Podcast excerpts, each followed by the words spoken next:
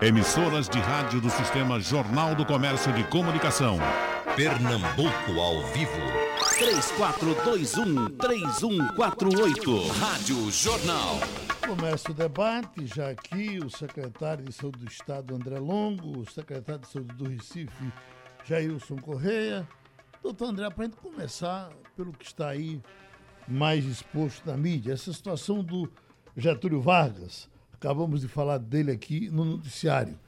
O Getúlio Vargas é um hospital do Estado, é um hospital federal, é um misto? É o senhor que toma conta do Getúlio Vargas? Bom dia, Geraldo. Bom dia, bom dia Jailson. Bom dia aos ouvintes da nossa Rádio Jornal. É um prazer mais uma vez estar aqui, Geraldo. O Hospital Getúlio Vargas hoje faz parte da nossa rede estadual de saúde. Ele é um hospital que foi herdado do antigo INAMPS pelo governo do estado, lá no final da década de 80. Né? É, depois disso, lá no começo dos anos 90, foi feita uma intervenção né, para a construção desse bloco, chamado Bloco G. Né? E esse Bloco G, é, ao longo do tempo, vem sofrendo um desgaste estrutural. Né? E nós vemos acompanhando isso. Há uma empresa contratada né, pela Secretaria Estadual de Saúde que faz o monitoramento né, dessas oscilações aí que, esse, que essa estrutura faz por uma questão de terreno, Geraldo. Uhum. O Recife é uma, é uma cidade que tem um problema é, né, no, no, subsolo dele, isso os técnicos falam, né, e o prédio oscila, né, há uma oscilação que é acompanhada e monitorada ao longo do tempo. E ao longo do tempo, várias, a, a, várias ati atividades são medidas e várias iniciativas mitigadoras deste balanço que o prédio faz vêm sido tomadas pela secretaria ao longo do tempo. Né? Até que chegou a, a culminar agora com a necessidade de interdição de uma parte lá, que é o bloco G3. Isso os laudos é, técnicos apontam a necessidade de interdição do laudo do, do, do, bloco G3. Lá é dividido em três blocos, G3, G2 e G1. É, e é, atesta-se ainda a possibilidade de funcionamento dos blocos G1 e G2. Nós estamos, então, é, atendendo aos laudos técnicos e mais, ontem nós anunciamos no Ministério Público a decisão do governo do Estado, através da Secretaria Estadual de Saúde, de fazer a resolução definitiva né, da intervenção estrutural que o hospital precisa. Até porque ele é um hospital muito importante para a rede estadual de saúde. Então nós vamos agora, é, num prazo de 180 dias, que ficou acordado ontem com o Ministério Público de Pernambuco, é, fazer um processo emergencial para se definir qual é o melhor tratamento definitivo para esse bloco G. Se é o reforço estrutural, precisa ser feito um estudo de solo, precisa ser feito um estudo de fundação, segundo os técnicos, e a gente se propôs a, nesses 180 dias, apresentar à sociedade pernambucana né, qual é o plano de intervenção que será feito em definitivo para resolver esse problema do Hospital Getúlio Vargas. O Hospital Getúlio Vargas é muito importante, a gente conta com o apoio dos profissionais para é, garantir a assistência, que é uma assistência muito importante para a população de Pernambuco. E é, vamos intensificar também, como bem disse Haldney aqui há pouco, é, vamos intensificar o processo de monitoramento. Isso também ficou acertado. A cada 15 dias a empresa vai fazer novas medições, a Codecip vai participar disso, tudo no, no sentido de dar mais segurança aos profissionais que lá estão e aos pacientes que procuram aquela unidade. Enfim, nós estamos anunciando que nós vamos resolver em definitivo essa situação do Hospital Getúlio Vargas aqui em nosso estado. É, e é, o que a gente sabe é que muita gente procura o Getúlio Vargas, né? Sim. Já há uma superlotação. Quando o senhor perde o, o, o bloco G por um, algum tempo, que problema isso vai lhe criar? Veja, o G3, né, o bloco G3, é, a gente perde algumas salas de ambulatório né, para atendimento em consultório e perde é, uma parte pequena do bloco cirúrgico. Mas é possível, rearrumando horários, fazendo um rearranjo organizativo né, da, das salas e dos horários do bloco cirúrgico, há médicos, inclusive, se propondo a fazer o que a gente chama de um terceiro turno de cirúrgico, para que a gente recomponha as cirurgias que tiveram que ser adiadas pelo problema e que a gente passe, inclusive, no campo cirúrgico, é, contando com o apoio dos profissionais que lá trabalham, que a gente possa, inclusive, né, dar uma resposta ampliando o número de cirurgias. Né, fazendo esse terceiro turno. Na verdade, o, o, hospital ele tem 17 salas cirúrgicas e a gente estaria, com essa interdição, perdendo quatro. Mas com reacomodação de horários, é possível até produzir mais do que se produzia anteriormente, introduzindo esse terceiro turno. Em relação ao impacto ambulatorial, a gente também está rearrumando os horários do ambulatório né, para que a gente possa otimizar as salas e a gente não tenha prejuízo. São atendidas cerca de 400 pessoas é, no nosso ambulatório lá do Getúlio Vargas por dia.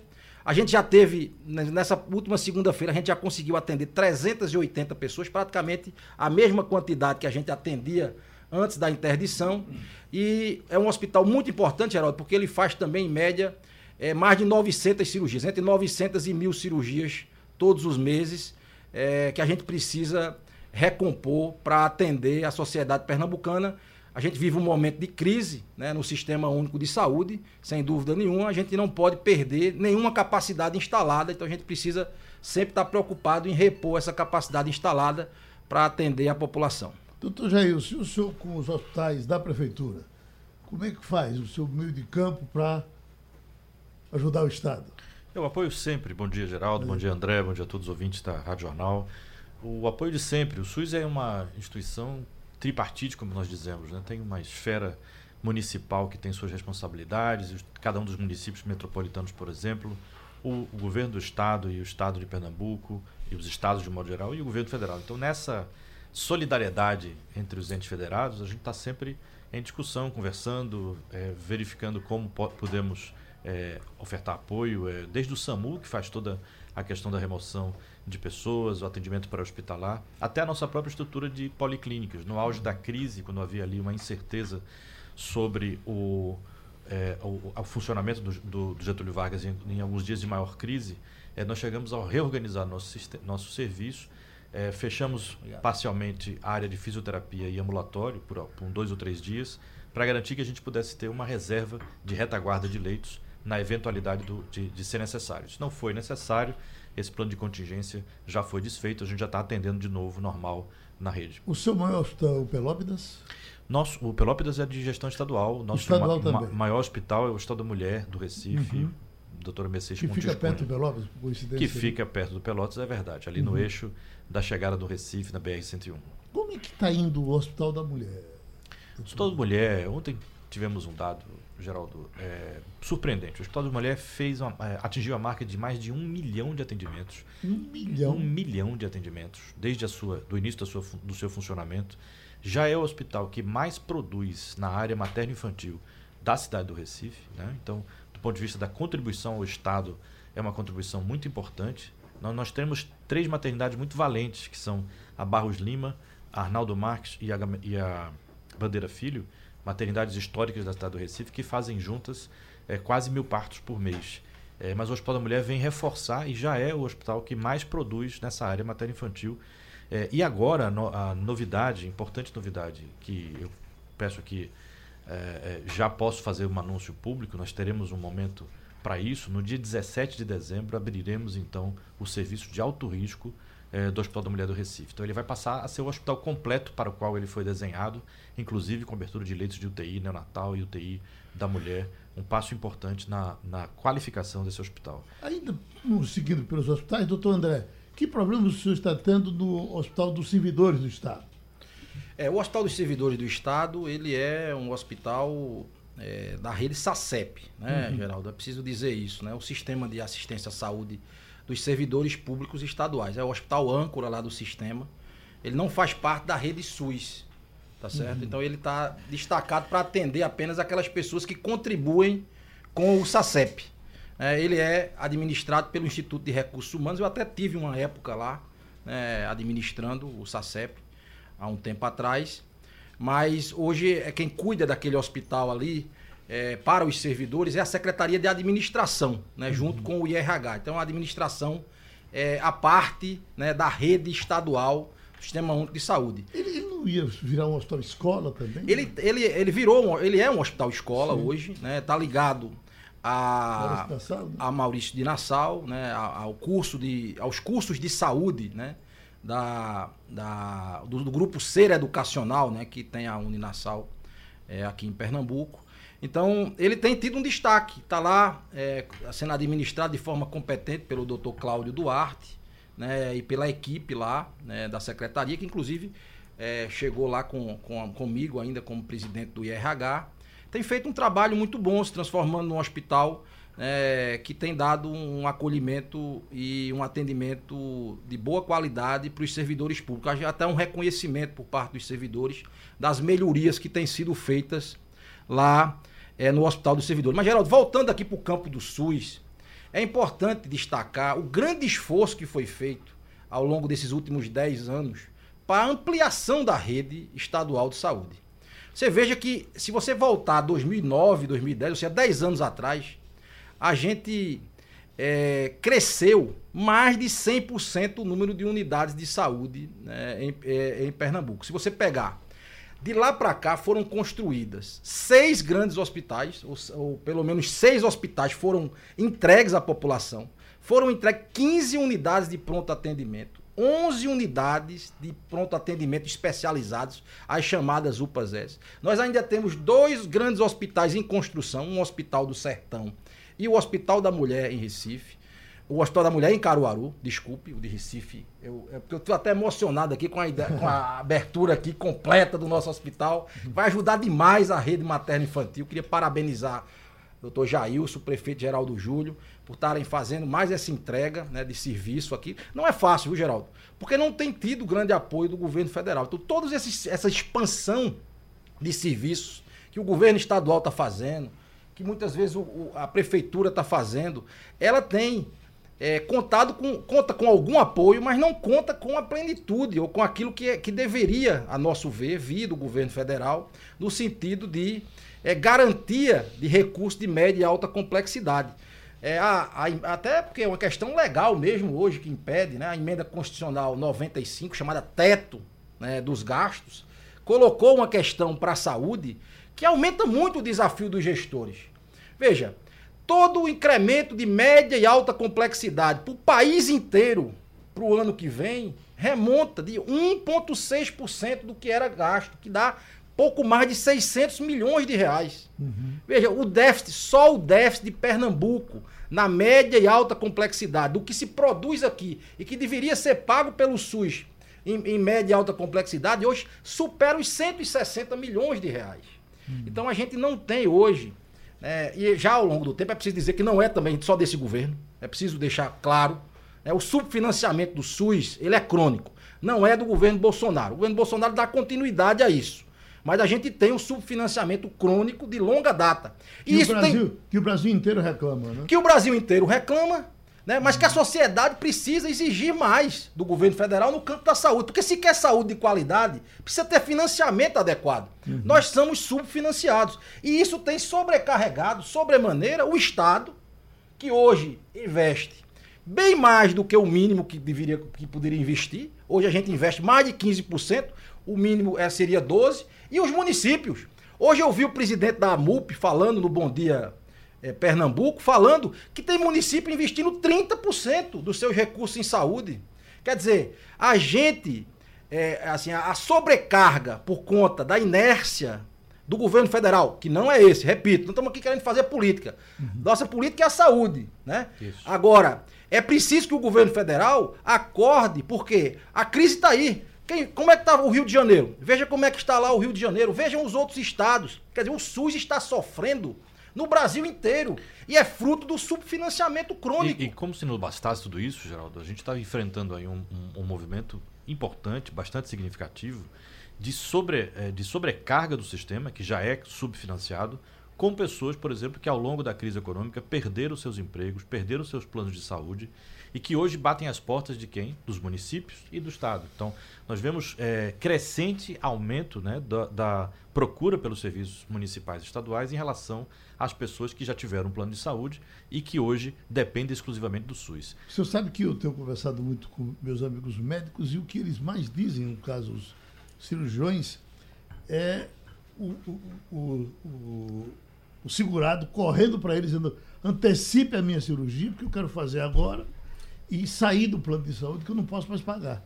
E quando ele sai do saúde, ele tem que ir para o Estado, para a prefeitura. E, e, isso exige de todos nós, é, a gente refletir sobre o papel que a gente quer ver o SUS na nossa sociedade. Quer dizer, o SUS não pode ser um sistema para um pedaço eh, mais vulnerável da população. Ele tem que ser entendido como um bem público, dos maiores bens públicos que esse país tem, é, inclusivo, né, o maior programa inclusivo que, que, a, que a cidadania, que o, que o país cons conseguiu construir na sua história. E é importante que a gente possa perceber, porque nós precisamos do SUS. Né? É exemplo de alguns programas e políticas fundamentais que praticamente só existem por causa do SUS, como é o caso do programa dos, dos transplantes, falávamos agora há pouco, como é o caso do Programa Nacional de Imunizações e tantos outros é, importantes programas que só existem. A vigilância sanitária, o, o, eu sempre digo, o SUS invisível da, da aguinha que a gente está tomando aqui tem toda uma, uma, uma, uma operação de fiscalização, de vigilância para que essa água que a gente está aqui tomando no seu no seu estúdio, Geraldo, uhum. tenha segurança para consumo. Então, isso tudo precisa de financiamento, né? e não é só uma grita é, dos gestores. Né?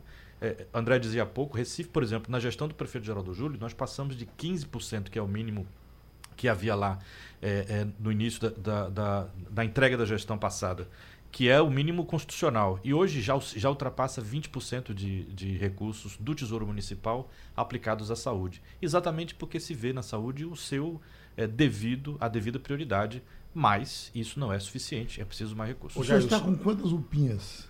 As UPinhas são da prefeitura. As UPinhas são da prefeitura. Nós temos 13 UPinhas que foram construídas já entregues, duas para entregar na Vila Raiz e, e também é, Rio da Prata, lá no Ibura, nos próximos meses.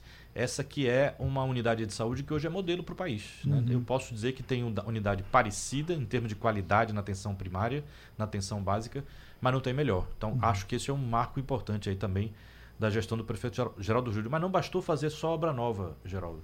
Nós temos um programa de requalificação das unidades existentes que a conta são 131 unidades entregues ao longo de sete anos. Uhum. Se a gente dividir pelo número de dias, dá uma unidade entregue completamente requalificada a cada 19 dias. Então, isso é um ritmo importante é, que mostra a, a o esforço dos municípios, e aqui no caso do Recife e do prefeito Geraldo Júlio, na qualificação da sua rede. As suas UPAs, doutor André, como é que vão? Sobrecarregadas. Hum. Sobrecarregadas né, na medida em que. Veja, Geraldo, a gente faz hoje, é, e a gente mostra, tem números para mostrar isso, né, tem um crescimento enorme da atividade das unidades estaduais. É, Pernambuco, só na sobre a rede estadual, faz mais de 70 milhões de procedimentos. Se você pegar 10 anos atrás, a gente fazia ao todo 36 milhões de atendimentos. Fazíamos em torno de 340 mil internações. Hoje a gente está fazendo mais de 400 mil internações ano, viu, Geraldo? Uhum. São mais de 640 mil cirurgias feitas todos os anos em Pernambuco. Então a gente tem tido, tem sentido essa, esse aumento da demanda. E, por conta desse sofrimento né, de financiamento, a gente tem observado uma curva, infelizmente, decrescente de procedimentos feitos pelos municípios. Uhum.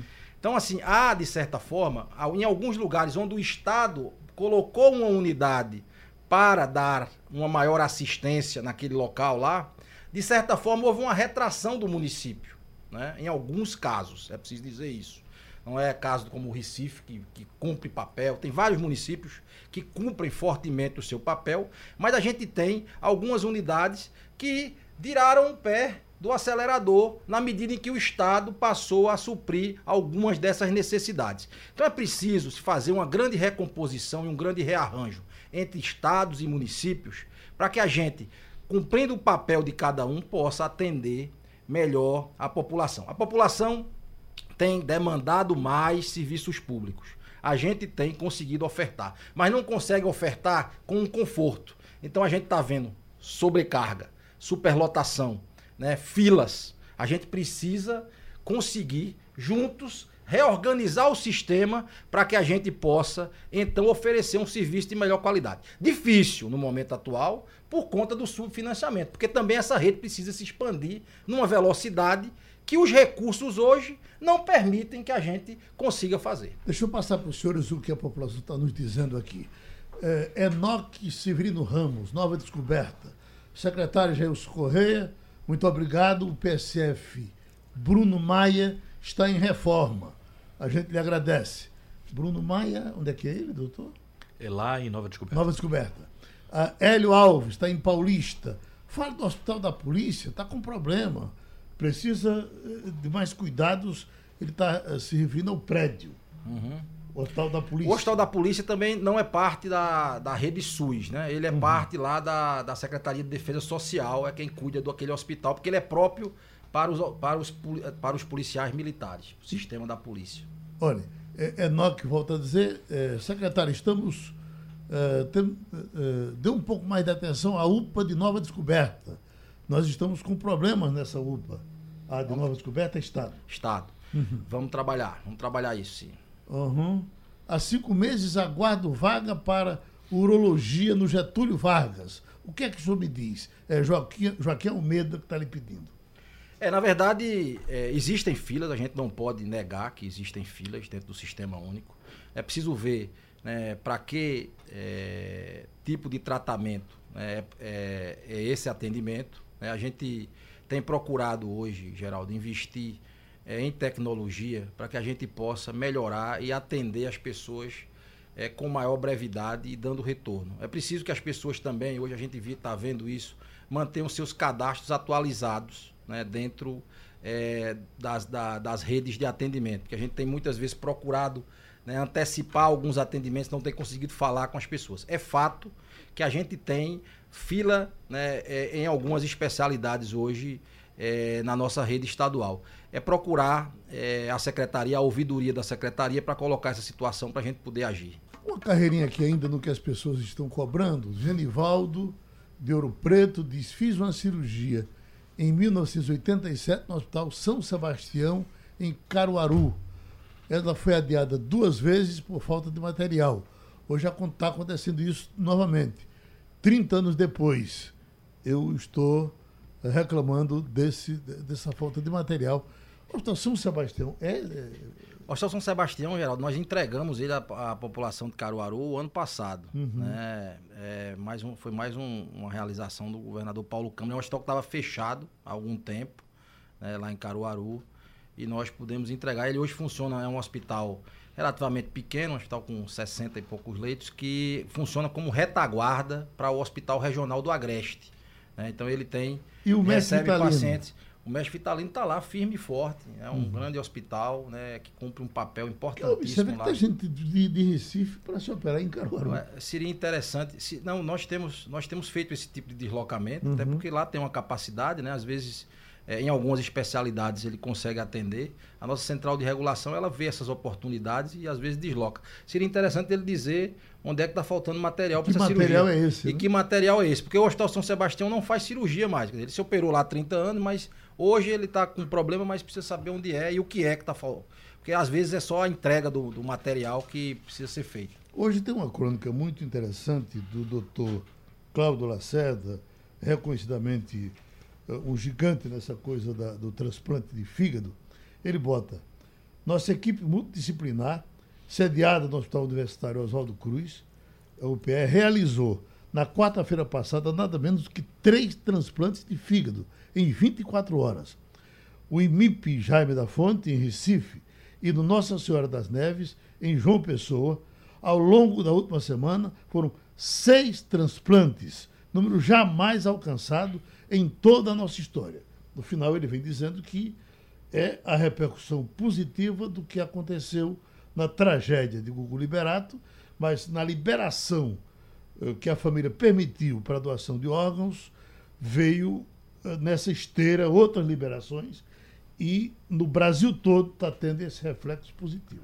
É, primeiramente, é, primeiramente, parabenizar o doutor Cláudio Lacerda, que faz um trabalho é, exemplar aí na, na área de transplantes. Dizer que a nossa central de transplante de Pernambuco, Geraldo, ela completa, está completando 25 anos, vamos ter até uma solenidade amanhã de, de reconhecimento aí a importância da central. É uma central de destaque no Brasil. Pernambuco é o maior centro transplantador do Norte Nordeste. É, em algumas áreas nós somos segundo lugar, como coração, variamente segundo, terceiro, quarto lugar, fígado também, segundo, terceiro, quarto lugar no Brasil. Né, destacando, né, só, só esse ano, pegando aqui alguns dados, já foram realizados 1.378 transplantes de órgãos e tecidos em Pernambuco. É, a gente fez 647 transplantes de córnea, que continua com status de córnea zero, né? E já, já fizemos 39. Isso quer dizer é, que não tem ninguém na fila para córnea? 30, é, em até 30 dias a gente consegue transplantar uhum. a córnea. Né? Isso é o que chama desse status. É, aumentamos 8% de transplante de coração, aumentamos é, 18% em fígado, que é o que o doutor Cláudio Lacerda está dizendo aí. Já fizemos esse ano, dados até outubro, 133 transplantes de fígado aqui em Pernambuco né, mostrando toda a relevância né, que a gente tem nessa área de transplante, mostrando toda a capacidade técnica, operacional que Pernambuco tem é, nessa área tão importante que é a área de transplante. O doutor Cláudio fala muito da, do entrosamento com Petrolina e, e, e, os transplantes. E ele não sabe exatamente o que é que acontece, mas sabe que Petrolina tem facilitado muito essas. É o importante, Geraldo, é essa mensagem que, que a família de Gugu Liberato, uhum. né, ou outras personalidades podem passar, né, que influenciam fortemente a sociedade. Porque a gente tem hoje ainda uma taxa de negativa de doação familiar muito alta. Né? Isso é o que dificulta. Por exemplo, um grande centro, os grandes, os maiores centros transplantadores, né, quando você faz no, no transplante per, por milhão de habitantes, é naquele onde você tem a maior oferta né, de órgãos. Né? Por exemplo, você tem uma taxa de negativa familiar menor. Uhum. A gente tem alguns exemplos, como a, a, no sul do país, Curitiba, a região do Paraná. Ali já há, um, já há embutido na sociedade né, essa mensagem da importância de, de ser doador. A gente precisa difundir mais isso. E acho que mensagens, acho que essa é a grande mensagem que, que Cláudio Lacerda trouxe aí nesse seu artigo, né? E a imagem que se cria quando uma personalidade tão forte como era né, Gugu Liberato e alguns outros que podem né, fazer para ajudar essa área de transplante, fomentando a doação de órgãos. Uhum. E só talvez destacando aí também, me somando ao coro da, dos elogios ao Dr. Cláudio Lacerda, que tem um papel na, trans, na história do transplante de, de fígado, também da educação médica que no nosso Estado, é, a relevância das figuras públicas e a sua responsabilidade diante das coisas e a capacidade que, que as pessoas têm, as famílias, no caso de, da família de Gugu Liberato, de influenciar positivamente também. Tanto influenciar positiva como negativamente uma série de, é, de situações que dizem respeito à vida cotidiana. Então hoje a gente vive uma, uma, uma sociedade de rede social, de muita comunicação, e o, o poder que essas pessoas têm né, podem ser utilizados, pode ser utilizado para é, para boas causas como, é, como é essa questão do transplante. É, eu não podia deixar, Geraldo, aqui de fazer um registro. Nós estamos falando de, de hospitais e é uma pauta fundamental, importantíssima. Certo. Mas na estruturação e na organização do sistema de saúde, né, todos os estudos mostram de que 80 a 85% dos problemas de saúde da população podem e devem ser atendidos, bem atendidos e resolvidos num sistema de atenção primária à saúde organizado, bem financiado e bem, e bem é, efetivo na ponta. Então, a importância de que a gente não perca isso de vista. Né? Nossa população está envelhecendo, novos hospitais são necessários. O Recife está aí construindo o Hospital da Pessoa Idosa, o Hospital Eduardo Campos, para dar conta e ser um centro de referência para atender a população do Recife, que já, já soma, muito em breve vai somar mais de 200 mil recifenses. Mas é fundamental que a gente não esqueça que neste cenário, até para diminuir a pressão, Existem alguns transplantes, por exemplo, para citar um, das, um dos exemplos, que poderiam ter sido, que podem ser evitados desde que, por exemplo, a insuficiência renal é, crônica seja detectada na atenção primária e as medidas adequadas tomadas em tempo, em tempo certo. Então, uhum. toda essa necessidade de estruturação dos hospitais precisa né, de ser precedida por um investimento e uma preocupação da sociedade com a atenção básica, aquela que ocorre no posto de saúde, na UPinha, na unidade de saúde da família. Doutor, vamos dar uma passadinha no sarampo? O senhor andou tão atarefado com sarampo um tempo desse e me parece que respirou um pouco mais agora. Como é que está a situação do Recife na vacinação? Geraldo, nós ainda temos, nós temos nove casos confirmados é, de sarampo na cidade. Há, há um conjunto de outros casos notificados que estão é, é, na verdade, foram notificados, não foram confirmados, mas estamos aguardando a confirmação laboratorial. Né? Então, é um problema que atacou, mais uma vez, a nossa cidade, a nossa região. É, se a gente comparar, por exemplo, com o surto que aconteceu em São Paulo, de grandes proporções, é, foi uma, um, uma, um surto menor aqui na nossa região, mas é uma tarefa do dia a dia. Sarampo, assim como as outras vacinas, nós tínhamos, até dois anos atrás, podíamos bater no peito e dizer com orgulho que o Brasil tinha talvez o melhor sistema de imunização pública do mundo, né? com taxas de cobertura elevadas, com desaparecimento de, de doenças, inclusive o próprio sarampo. E hoje, nós vemos aí nos últimos dois, três anos, pouco mais intensificado nos últimos dois, três anos, a diminuição da procura é, por parte da população. Isso tem deixado uma brecha importante para a reintrodução de doenças, como o caso do sarampo, mas há outros riscos importantes também. É, é, qualquer doença imunoprevenível que não tiver cobertura adequada vai ter risco de reintrodução. Então, hum. É fundamental que a gente continue fazendo a mensagem. Falávamos há pouco do, do, papel das figuras públicas. O papel contra fake news na questão das, das vacinas é fundamental. Né? Essa semana, nós tivemos aqui no, dia, no último dia 30 é, o Ministério da Saúde veio aqui, mandou uma equipe, nós fizemos em Recife o, o, dia D nacional da campanha de vacinação. E nós tivemos a oportunidade de mostrar à coordenadora nacional do, do programa de imunizações o trabalho que estudantes fizeram numa escola municipal do Recife, um trabalho brilhante, feito, orientado é, é, por uma professora, professora de geografia da turma, e eles, e eles rapidamente fizeram uma pesquisa e, e encontraram que talvez entre os principais fatores para a diminuição da baixa de, de cobertura vacinal estão as notícias falsas. E para isso é importante que a gente possa utilizar os meios de comunicação para esclarecer e, e, continuar nessa luta. Secretário André Longo, o resto do, do Estado, é, essa coisa que trouxeram por aqui parou só pela metropolitana ou avançou muito? Não, Geraldo. Na verdade, o sarampo começou mais forte lá pelo Agreste. Uhum. Né? Nós tivemos é, mais de 100 casos já estão confirmados lá na, naquela região do Agreste. Hoje a gente já tem 171 casos confirmados em Pernambuco. Reforçando o que Jailson disse, é, a gente precisa. É, não há outra forma de fazer, é, não há o que fazer a mais do que se vacinar. E se vacinar de forma adequada. Procurar o posto de saúde, ver o calendário vacinal. A gente tem bons índices hoje né, para a primeira dose da vacina do sarampo no estado inteiro. Alguns municípios, inclusive, já vacinaram até mais do que 100%. Né, é, vacinaram até pessoas que não, não estavam naquela, naquela, naquele momento para vacinar. A gente teve que fazer coberturas extraordinárias, por exemplo, em algumas cidades, como Taquaritinga, onde começou o processo e tal.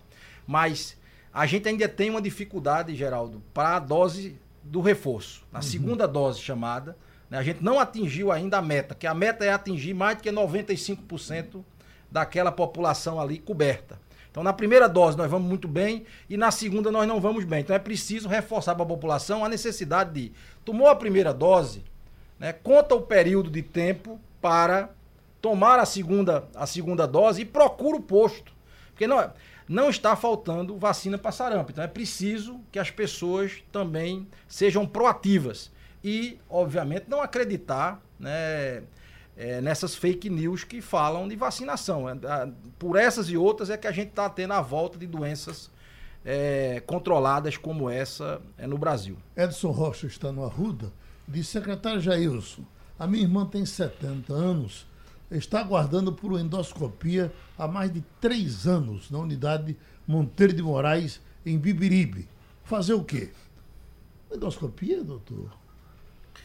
Me chama a atenção, assim, nós temos, nós temos, evidentemente, nós temos filas de espera para algumas das, dos procedimentos de diagnóstico, como é o caso da endoscopia, mas não é de três anos. Então uhum. eu preciso entender é, especificamente que a questão do seu Edson Rocha, peço que é, possa registrar aqui que a sua produção, Geraldo, possa uhum. passar o, o, contato do Edson para a gente entender especificamente com essa questão. Nós temos sim dificuldades, como o André falou agora há pouco, o Estado, o município também tem. Temos investido bastante em tecnologia, a, a exemplo é, da telesaúde, tá, para cada, cada é, consulta que o profissional consegue conversar com um especialista, a, gente diminui o encaminhamento para exame e para consulta com especialista em cerca de 60% em algumas especialidades. Então, tem várias ações nesse sentido. Me chama a atenção que há uma fila para endoscopia, mas não é de três anos. Eu preciso entender Deixa o que foi que houve. André, por gentileza, você uh, retorna, manda, manda novamente aqui o seu recadinho com o seu telefone que o secretário quer. Seu Edson Rocha. O seu contato, Edson Rocha.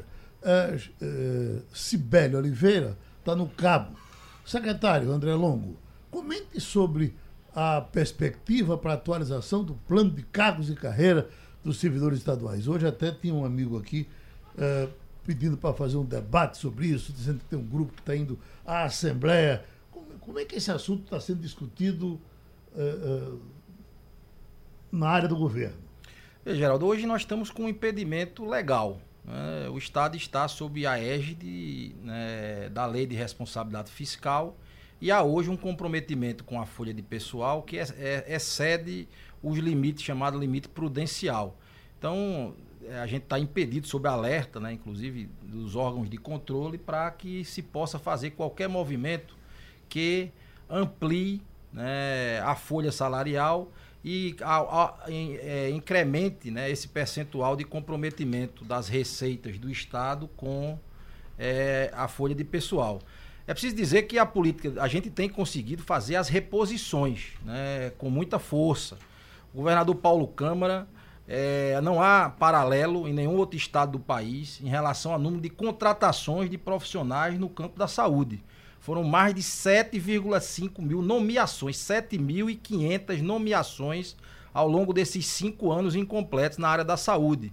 Né? Então, isso é para substituir muitas vezes profissionais e expandir alguns serviços que foram necessários ao longo desses cinco anos. Só esse ano, Geraldo, a gente já chamou 900 profissionais né, de saúde né, para as unidades públicas estaduais.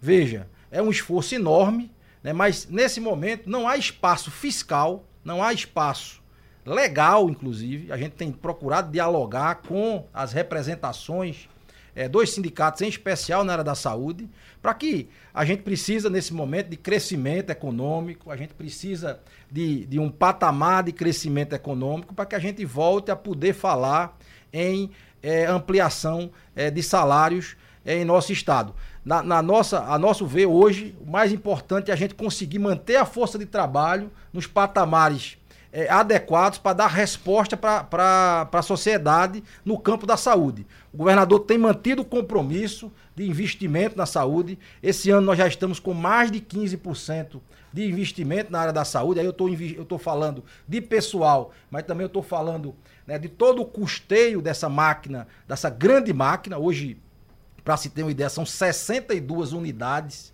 né, que o governo do estado mantém né, com é, um esforço muito grande. Né, e como eu disse, né, a gente precisa de mais apoio do governo federal para expansão nessa rede. A dificuldade de reposição de médicos em diversas uh, formações, faltando médicos. Marcos está em Limoeiro. Secretário, por que o Hospital de Limoeiro passa por tanta dificuldade com a ausência de médicos, e vem aqui Diomedes Silva, secretário Jailson, por que não foi colocado um cardiologista no PAN de Areias? O que tinha lá se aposentou. Então, vamos entrar nessa questão de botar médicos. Botar médicos. Então, eu acho que uma coisa importante, como o André falava do governo do Estado, é o prefeito Geraldo Júlio, é, ao longo desses sete anos, colocou é, nomeou e contratou mais de 2 mil profissionais de saúde, entre eles mais de 400 profissionais médicos, com uma rotatividade grande. Esse é um desafio. Nós fizemos recentemente uma seleção, por exemplo, para psiquiatras, psiquiatras infantis, e a gente não teve candidato. Sequer um candidato se, se apresentou para fazer, para assumir é, este cargo. Então, realmente é um desafio importante, cotidiano. É, temos aí uma notícia importante para dizer, que é o concurso público da Prefeitura aberto, são 700, quase 700 vagas, é, dentre elas 50 diferentes especialidades médicas, né? e é, todas as profissões de saúde, de nível superior e nível técnico, técnico de enfermagem, agente de saúde ambiental, nutricionista, terapeuta ocupacional, é, enfermeiro, cirurgião dentista, enfim, um grande concurso as inscrições vão até o dia 13 de janeiro, Geraldo. E, a gente, é, e as provas já no dia 1 de março. Então, a expectativa é de que no mês de maio a gente já consiga colocar é, vários desses profissionais para atuar na rede como servidores públicos. Hum, doutor André, há uma discussão hoje do Ministério da Saúde é, com a intenção de ampliar um pouco mais a, a área de ação da, dos enfermeiros, das enfermeiras. O senhor, como médico e como sindicalista e como secretário, o que, é que acha disso? Bom, primeiro, Geraldo, eu queria fazer só um, um, um acréscimo aqui, a questão da, da, dessa questão da dificuldade de, de provimento de profissionais. Caso de né? Limoeiro, por exemplo. É, a gente, a gente tem tido um esforço, eu estava contando agora para você, a área de Limoeiro lá a gente precisa expandir a área materna e infantil. A gente está tendo uma dificuldade grande né, em algumas especialidades. A gente fez concurso em 2018, por exemplo, na área de neonatologia. Foram chamados foram aprovados no concurso 56 profissionais para fazer neonatologia. Neonatologia, o que é que o cara faz? Ele pega as crianças, pega aqueles bebês lá Uhum. e cuida das UTIs neonatais. É, é quem recebe a criança que É o está pediatra. nascendo. É o É o pediatra, pediatra do do nascimento. nascimento. né? É, é o parteiro. o parteiro cuida da, da mais da mulher. Ele, ele cuida da mais da criança, né? Que está nascendo. Né? Então foram 56 neonatologistas aprovados e apenas 41. A gente chamou 41 e apenas 24 tomaram posse. Ou seja, 17 médicos que a gente nomeou não entraram em efetivo exercício. né? A gente só tem mais 15 para chamar, a gente deve chamar agora. Né? A gente continua chamando na medida em que haja necessidade de reposição. Né? E a gente está atento a hospitais como Limoeiro que precisam né, expandir o seu papel regional, né, no caso, para aquela região ali da mata. Então, é muito importante, Geraldo, investir também na formação de recursos humanos, principalmente na formação de especialistas. E aí é importante destacar a Punjança de Pernambuco também, que é um dos maiores programas de residência médica e residência multiprofissional do Nordeste. Né? Pernambuco investe todos os anos em formação de profissionais médicos e de profissionais de enfermagem, mais de 80 milhões de reais todos os anos em pagamento de bolsas para a formação desses profissionais, para atender muitas vezes até para mais do que do que Pernambuco. A gente tem um papel, inclusive, hoje de formação para o Nordeste todo, na medida em que as provas de residência médica são abertas para médicos de todo o país. Então a gente teve é, mais de 3 mil candidatos agora né, para 800 vagas de residência médica em Pernambuco que a gente abriu. Né, o concurso foi feito recentemente. Então, veja, a gente vê esses movimentos com tranquilidade. Né? Há um embate entre, é, infelizmente, né, há um embate né, de espaço entre algumas profissões né, dentro do Sistema Único de Saúde, mas muito mais do que dentro do Sistema de Saúde, para fora do Sistema de Saúde, com alguns interesses né, de demarcação de espaço. Isso a gente acompanha já há muito tempo. E a, a, o surgimento de algumas profissões foi por a ocupação de um espaço, muitas vezes, né, é, que anteriormente foi, era do médico. Então você pega o nutrólogo, né, que já era uma, era uma especialidade médica, ainda é uma especialidade médica, mas depois surgiu o nutricionista, né, que hoje ocupa o seu papel, né, o fisioterapeuta, que tem um papel fundamental para a reabilitação. Né, então, algumas áreas né, que hoje estão consolidadas surgiram né, dessa, de, de, dessa necessidade que o sistema de saúde tem, que a população tem, de ter equipes multidisciplinares. Então é preciso, de, é, organizados os espaços de trabalho, reconhecer o papel de cada um para que a gente possa ter uma atenção multidisciplinar, organizada, coordenada, né, para que a gente possa ter um melhor resultado possível dentro da assistência à saúde à pessoa que procura o serviço de saúde. Doutor Jair, eu estou lhe devendo a, a, informação daquele amigo que nos ligou com relação à endoscopia, dizendo que esperou três anos, porque ele não, não retornou dando o, o telefone dele. O senhor conseguiu a informação do hospital? É, o, nós, nós aqui consultamos a nossa, a nossa questão do tempo de espera. A endoscopia tem um tempo de espera de até 90 dias. Uhum. É, e, de qualquer maneira, o, o, o, aprazamento, a marcação é sempre, é sempre feita de, de forma a, a, a, valorizar a prioridade do atendimento. Então, quando o médico solicita aquele exame, ele coloca lá é, a classificação de urgência ou menor urgência para a realização do exame. Então, a gente tem, obviamente, toma, toma isso em consideração para fazer o agendamento.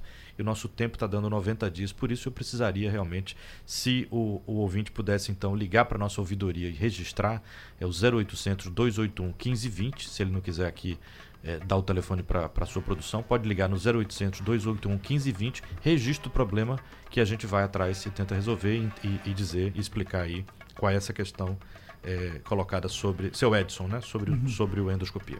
O nosso tempo voou. A gente agradece aos doutores, tá certo? Muito obrigado pela oportunidade, Geraldo. Sugestão ou comentário sobre o programa que você acaba de ouvir, envie para o e-mail ouvinte@radiojornal.com.br ou para o endereço Rua do Lima 250, Santo Amaro, Recife, Pernambuco.